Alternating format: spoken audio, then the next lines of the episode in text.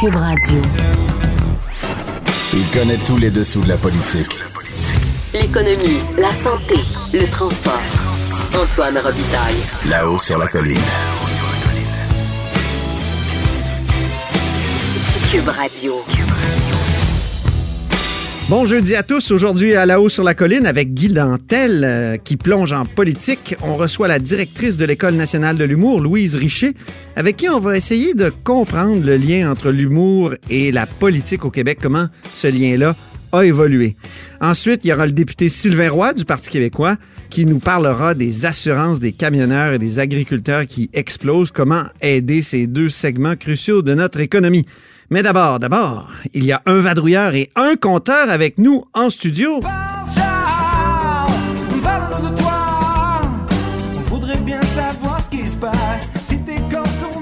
Eh, bonjour, Charles Le Cavalier, Bonjour Antoine, correspondant parlementaire du Journal de Québec, Journal de Montréal, euh, ici à Québec. ça va bien? Oui, grosse matinée hein, ce matin euh, au, au Parlement en raison de cette annonce de Bombardier.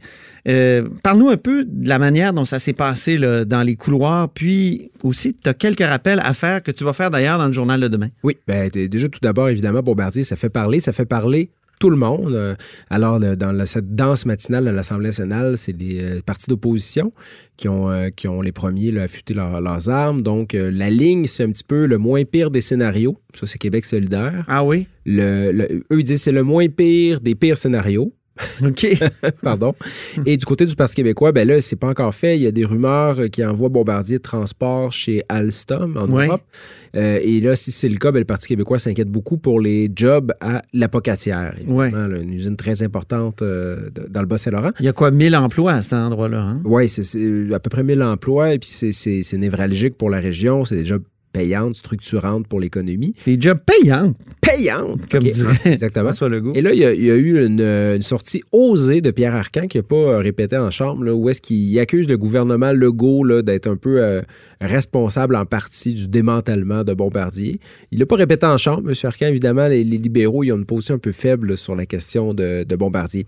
Et Oui. ensuite, il y a M. Fitzgibbon qui a fait une annonce formelle dans la salle euh, Evelyne Dumas, une conférence de presse, où euh, il nous a expliqué là, en long et en large la transformation de la co-entreprise qui était, bon, c'est c'est un- une co-entreprise sur la C-Série qui est devenue, Feu C-Série qui est devenue le Airbus euh, A200.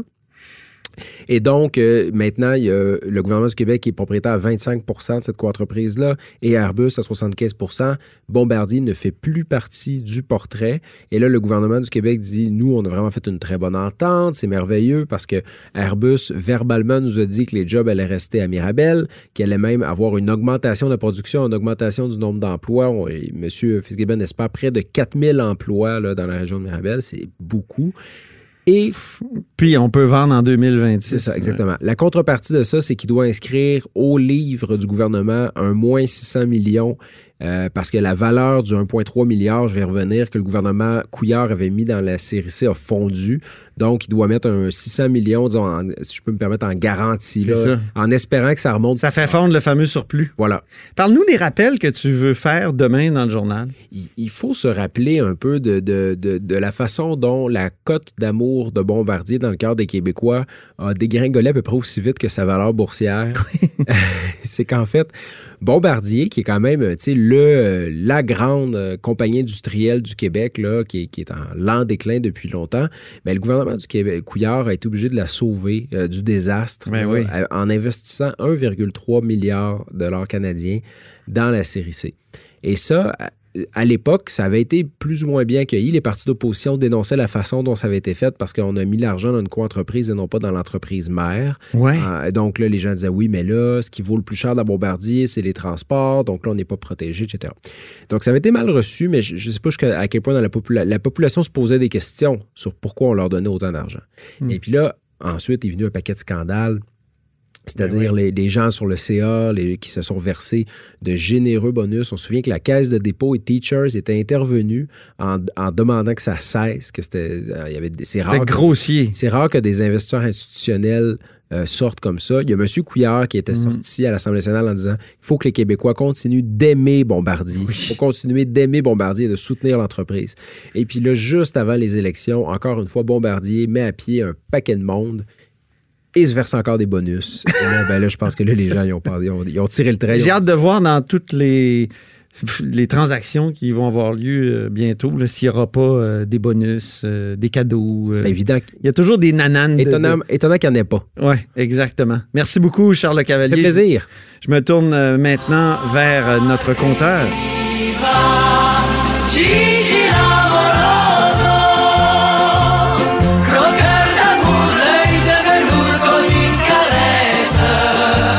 Bonjour, euh, Jean-François Gibault, notre compteur et accessoirement directeur de la recherche à QMI. Euh, comment euh, cette nouvelle ce matin de, Bombardier?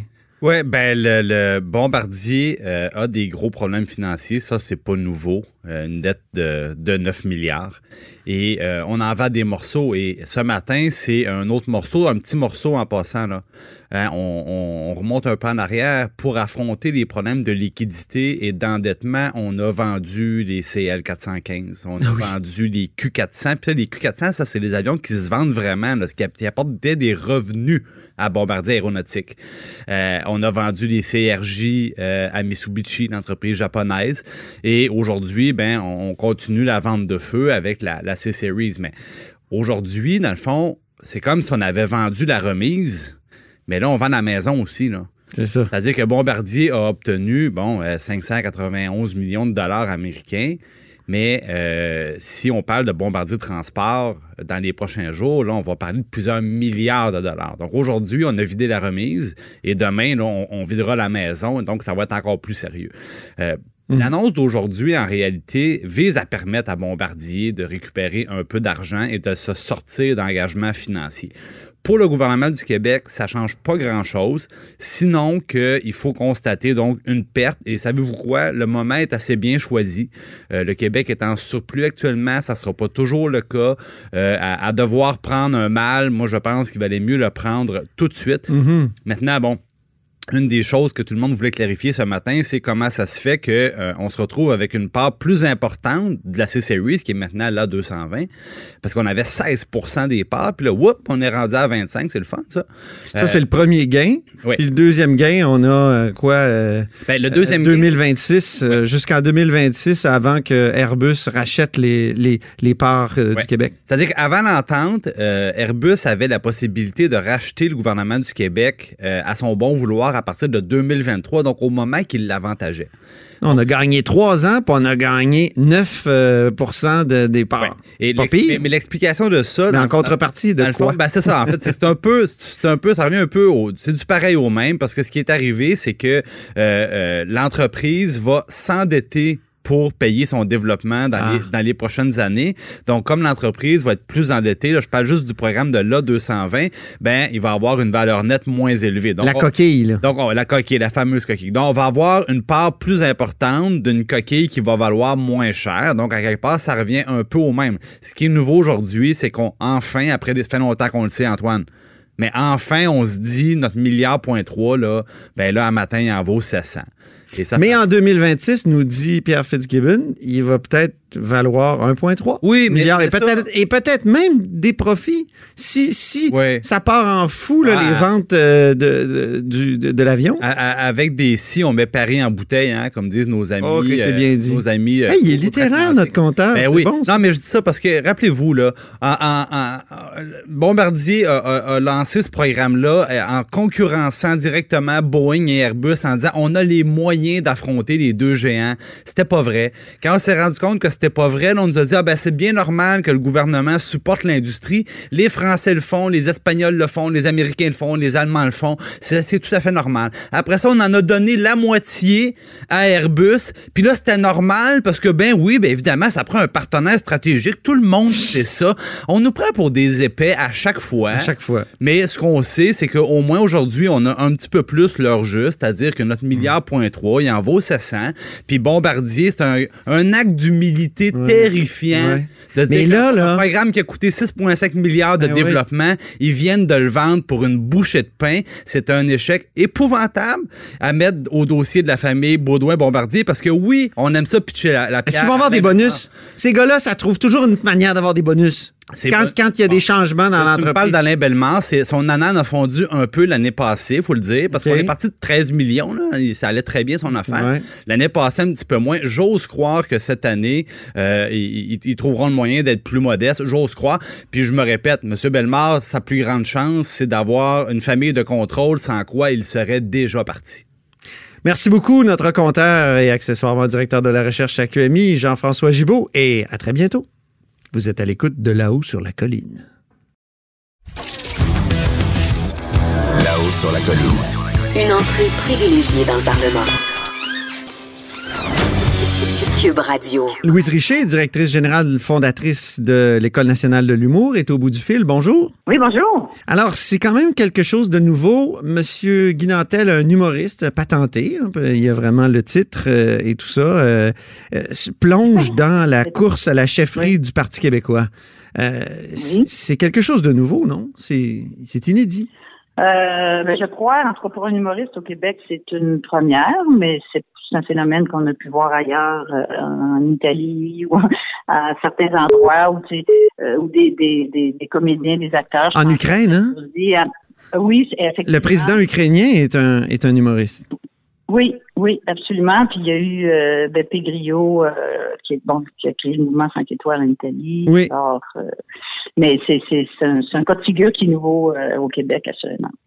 Est-ce qu'avant, quand euh, les, les- les humoristes s'intéressaient à la politique ou même participaient au processus, c'était pour se moquer du processus? Je pense par exemple euh, au Parti Rhinocéros, euh, ici au Québec, au Canada. Je pense aussi évidemment à Coluche en France, euh, qui est un humoriste qui avait qui a, Ouais. il a eu peur à un moment donné, s'est retiré de la, de la course, de la campagne parce qu'il y avait trop de succès. Euh, là, on est vraiment dans un autre cas de figure. là. C'est un humoriste qui se prend au sérieux d'une certaine façon. Absolument, absolument. Puis euh, j'allais dire tout simplement, ben, il y a le droit, là, effectivement, euh, mais euh, c'est pas, c'est pas.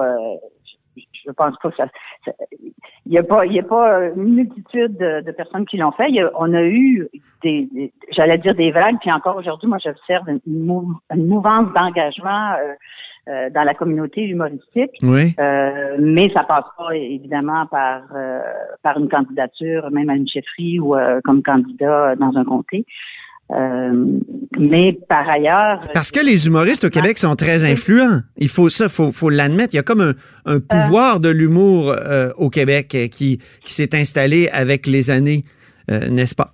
oui, mais c'est assez euh, intéressant. D'ailleurs, Antoine nous ramène à, à un colloque que, que l'école avait organisé, Ben oui. l'humour que ça donne, et puis qui était sur justement l'influence euh, de, de, de créateurs en humour, dont Jean-René Dufort, Serge Chaplot notamment. Et puis vous vous souviendrez peut-être que, à quel point ils refusaient euh, de considérer qu'ils avaient une influence, un impact. Euh, c'en était presque irritant de, de, de- d'être de cette responsabilité-là.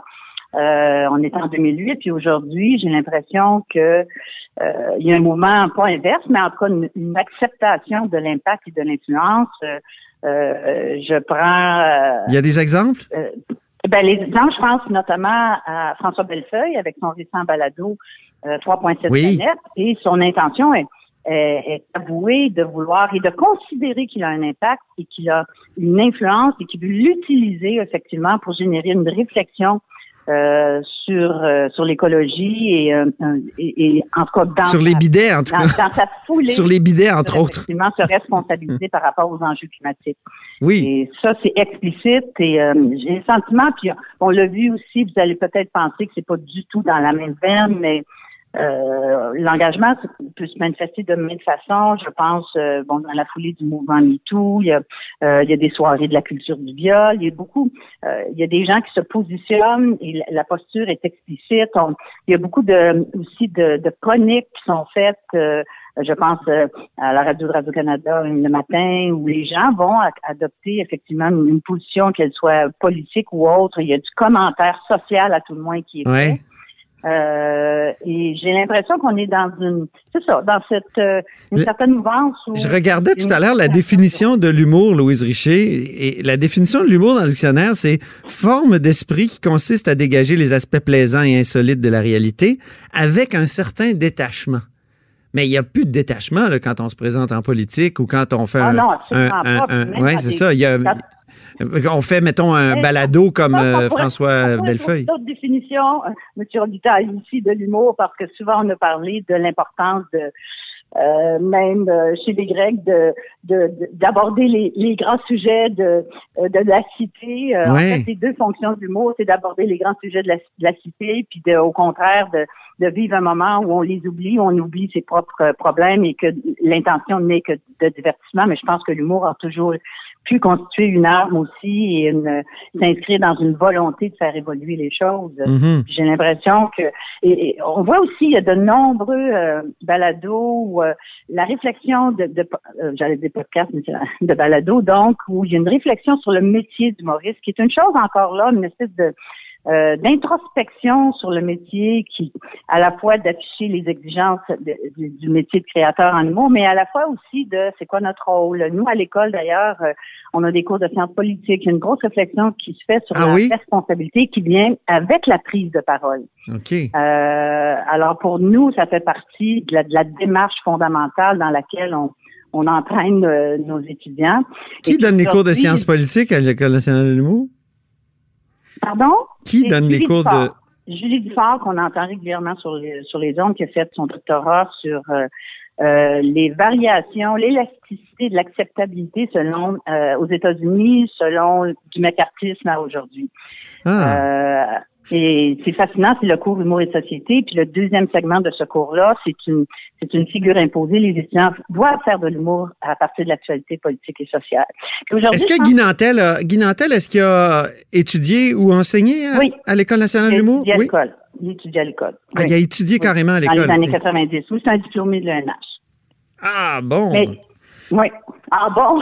Non, mais non, mais c'est. Tu sais, les- tout- ça toutes les universités, euh, comment dire, met- mettent à l'entrée des photos de leurs célèbres diplômés. Est-ce que l'École nationale de l'humour euh, va faire ça? Pour Guy Nantel, Ben, nous, s'il on a gagne? deux murs plein d'affiches de nos, de nos étudiants, puis euh, Guy Nantel est là, écoutez-moi, oui. Mais aujourd'hui, je trouve une chose qui caractérise aussi euh, la, euh, le milieu de l'humour aujourd'hui, Oui. c'est qu'avec la multiplication des plateformes, de la segmentation des marchés, l'offre humoristique actuelle est d'une grande diversité. Puis ce qu'on voyait comme un humour des fois plus engagé ou plus marginal n'atteignait pas le public. Ouais. Mais aujourd'hui, les jeunes, euh, ça fait en sorte qu'il y a une telle du plus engagé au plus, je dis, léger. Euh, il y a des cabarets politiques qui, qui se font, il y a des soirées d'humour qui se multiplient, puis il y a maintes soirées qui sont qui sont très engagées. Alors, je pense que ce, ces phénomènes-là qui caractérisent qui caractérisent aujourd'hui le milieu favorisent une multiplicité des voix et dont dont euh, puis différentes couleurs, j'allais vous dire, euh, de l'engagement autant chez les hommes que chez les femmes, évidemment. Très bien. Ben, merci beaucoup, Louise Richer. C'est tout le temps qu'on avait, mais on va sûrement reparler. Ben, euh, ça m'a fait plaisir. Oui, sûrement. C'est gentil. Au revoir. Merci. Au revoir. Louise Richer est directrice générale et fondatrice de l'École nationale de l'humour. Vous êtes à l'écoute de là-haut sur la colline. Là-haut sur la colline. La politique autrement dit. Cube Radio. Le député de Bonaventure, Sylvain Roy, est avec nous. Bonjour. Bonjour, Monsieur Robitaille. Parlons euh, des assurances, euh, donc parce que vous avez émis un communiqué récemment disant que les assurances des agriculteurs et des gens de la forêt, de- du secteur forestier, sont vraiment ont vraiment explosé. Puis comment on peut euh, empêcher cette explosion-là? Expliquez-nous un peu d'où ça vient d'abord. Ben, de manière rétrospective, moi, j'ai des membres de ma famille qui sont des camionneurs. Ouais. Des gens qui travaillent dans l'industrie for- forestière. Et euh, à, un, à un moment donné, un de mes cousins me parle d'un de ses amis qui a vu euh, son assurance augmenter de manière fulgurante, Ouais. sans accident. Donc, euh, et son assureur lui avait dit, on va te réassurer, mais tu vas avoir une prime qui va te peut-être euh, faire en sorte que tu n'auras plus le goût de t'assurer avec nous. Donc, C'est drôle, une compagnie d'assurance qui veut Ouais, cesser d'avoir certains clients parce qu'ils sont trop à risque ou C'est comme ça que ça m'a été expliqué à l'époque. Donc, euh, ça passait de 7 à 24 000 par année pour un camion. Et un camion, ça vaut 250 000 Donc, Ben euh, oui. 10% de la valeur annuelle, c'était surréaliste. Donc, euh, là, je me suis dit, OK, est-ce que c'est un cas? Est-ce que c'est quelqu'un qui essaie... Parce que quand tu es député, tu reçois toutes sortes de dossiers, mais souvent, il faut aller voir les deux côtés de la médaille. Ouais. On nous roule la farine. Est-ce que c'est quelque chose qui est très ponctuel, qui n'existe pas ailleurs? Ouais. Fait que, le voyant cela, j'ai posé quelques questions et plusieurs personnes me disaient, écoute, ça, Augmenté, oui, de manière signif- significative. Donc, on a, on a pondu un questionnaire comme ancien sociologue ou encore sociologue, mais oui. ayant une, une expertise en méthodologie, on a fait un questionnaire et on l'a envoyé à 100 camionneurs. Mais il faut comprendre que les camionneurs, ce ne sont pas des bureaucrates euh, assis dans leur bureau à faire de la paperasse, sont assis Ouais. dans leur camion où ils font de la maintenance. Et on a eu, on a eu un taux de réponse euh, de 37% Donc, 37 camionneurs ont répondu au questionnaire. Et une des données qui a été la plus surprenante, c'est que 50% envisagent de quitter le métier étant donné euh, l'augmentation faramineuse des primes d'assurance. Oh. Et une entreprise euh, a, a eu le courage. Ça, est-ce que c'est juste en Gaspésie ou c'est au Québec? En, C'est en partout au? Québec. Ah oui, c'est partout, Partout. au Québec.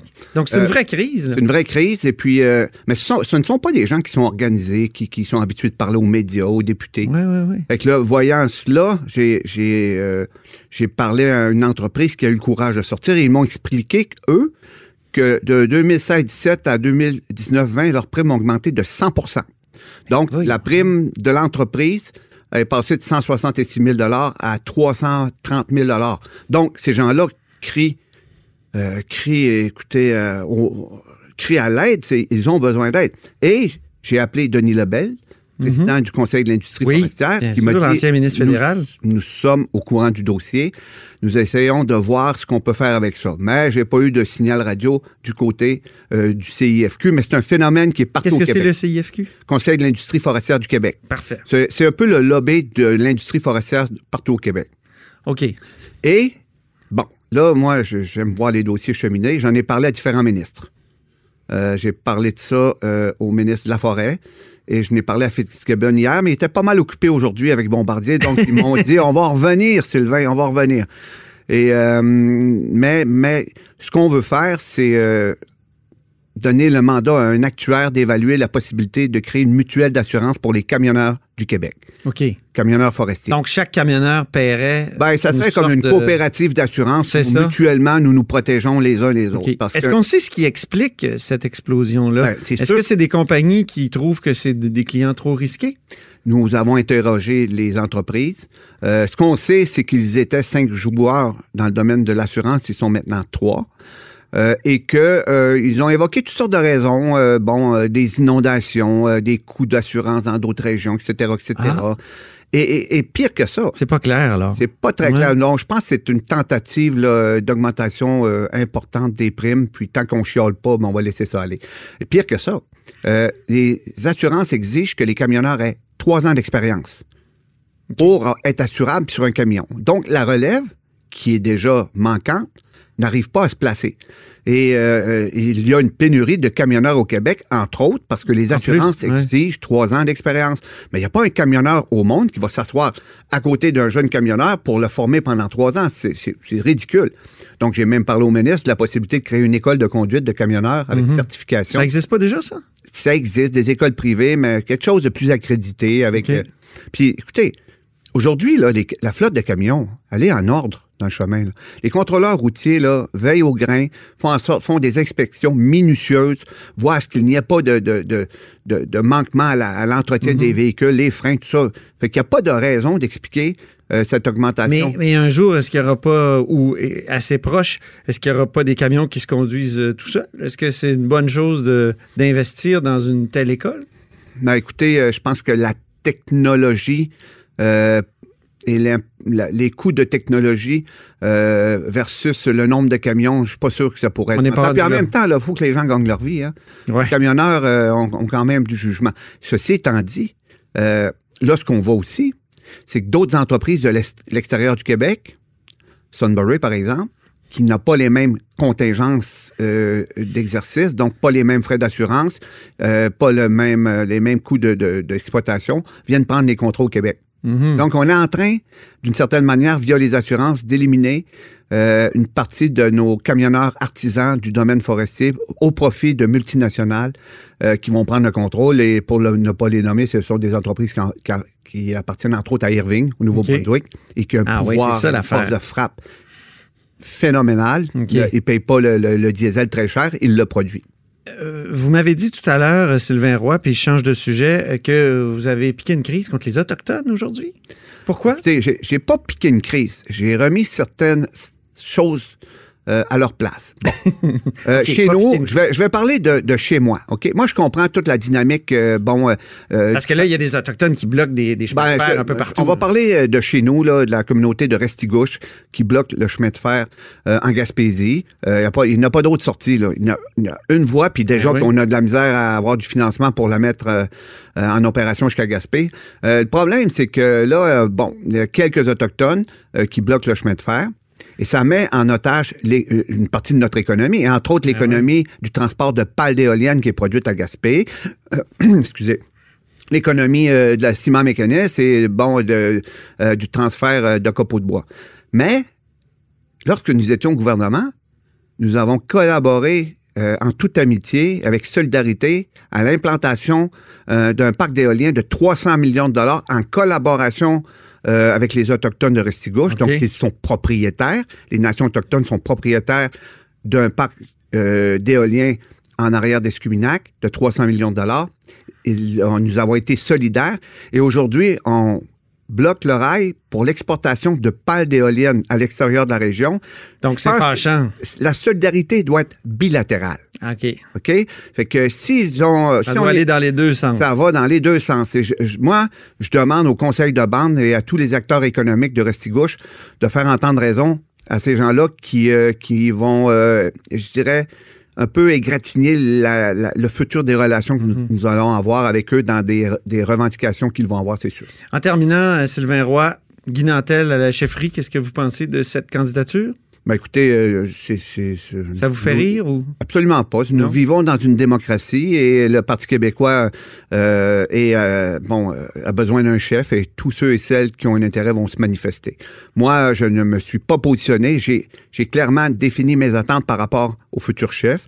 Euh, je veux quelqu'un qui, qui a de la colonne vertébrale. Ouais. Je veux quelqu'un qui n'a pas euh, le syndrome de la compagnie d'assurance, c'est-à-dire qui n'a pas peur d'avoir peur, d'avoir peur de prendre position sur un enjeu, entre autres Ouais. la souveraineté.